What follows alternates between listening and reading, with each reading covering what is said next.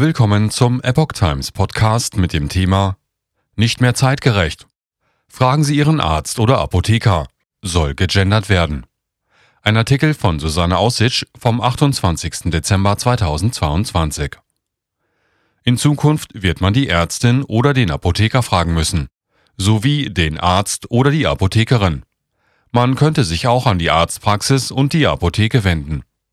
Mit der Forderung nach einer gegenderten Formulierung stößt Klaus Reinhardt, Präsident der Bundesärztekammer, vielerorts auf Kritik.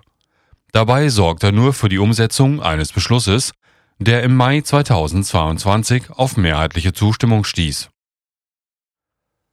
Zu Risiken und Nebenwirkungen fragen Sie Ihren Arzt oder Apotheker.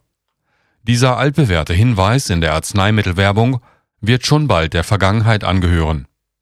In einem Interview mit dem Radionetzwerk Deutschland erklärte der Präsident der Bundesärztekammer Klaus Reinhardt am 26. Dezember, die gesetzlich vorgegebene Formulierung passt nicht mehr an die Zeit. Heute sei die Ärzteschaft zur Hälfte weiblich. Der Pflichthinweis müsse daher durch eine neutrale und dennoch leicht verständliche Formulierung ersetzt werden. In den Apotheken fällt die Frauenquote noch höher aus. Fast 90 Prozent seien in öffentlichen Apotheken beschäftigt, erklärte die Präsidentin der Bundesvereinigung Deutscher Apothekenverbände, Gabriela Regina Overwiening, die sich ebenfalls für eine Neufassung aussprach.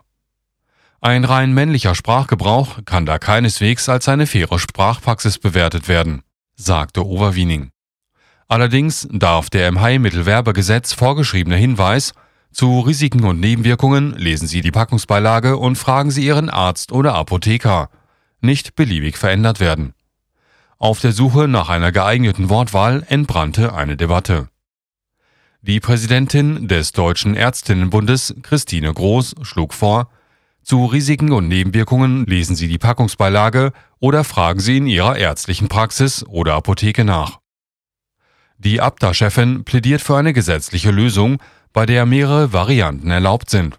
Beispielsweise fragen Sie Ihren Arzt oder Ihre Apothekerin oder fragen Sie Ihre Ärztin oder Ihren Apotheker. Jede und jedweder Werbetreibende könnte dann frei und flexibel eine dieser Formulierungen einsetzen und damit auch eine öffentlich sichtbare Selbstauskunft über das eigene Unternehmen hinsichtlich einer geschlechtergerechten Sprache geben. So Overwiening. Auch von Bundesgesundheitsminister Karl Lauterbach kam eine Zustimmung für den Vorstoß der Verbände.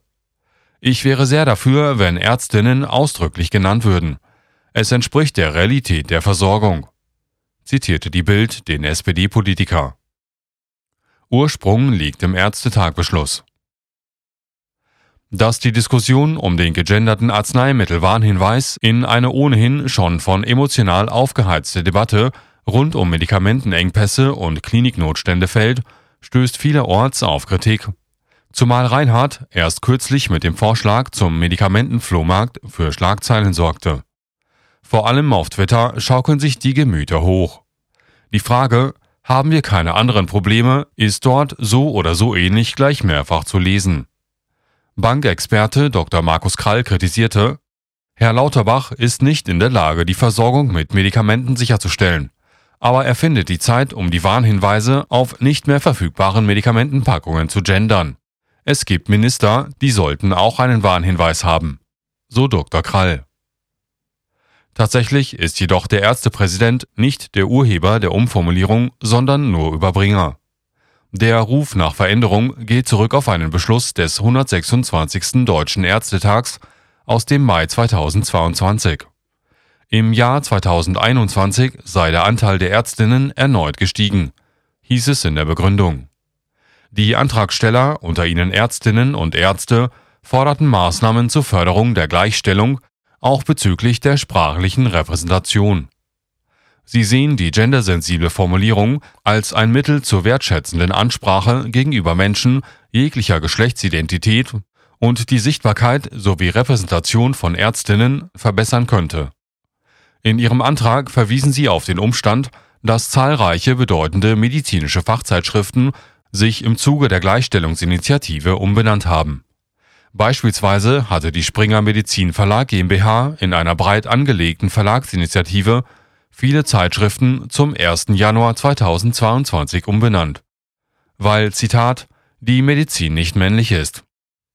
Aus der Internist wurde die innere Medizin, aus der Chirurg wurde die Chirurgie, aus der Gynäkologie wurde die Gynäkologie. Mehr als 20 Zeitschriften wurden nach diesem Muster geschlechtsneutral umbenannt. Eine Ausnahme bildet die Zeitschrift Der Nervenarzt. Da hier mehrere Fachdisziplinen zusammentreffen, habe man den Titel nicht nach dem neuen Konzept gestalten können. Der Verlag sei noch in Gesprächen, ist auf der Verlagswebseite zu lesen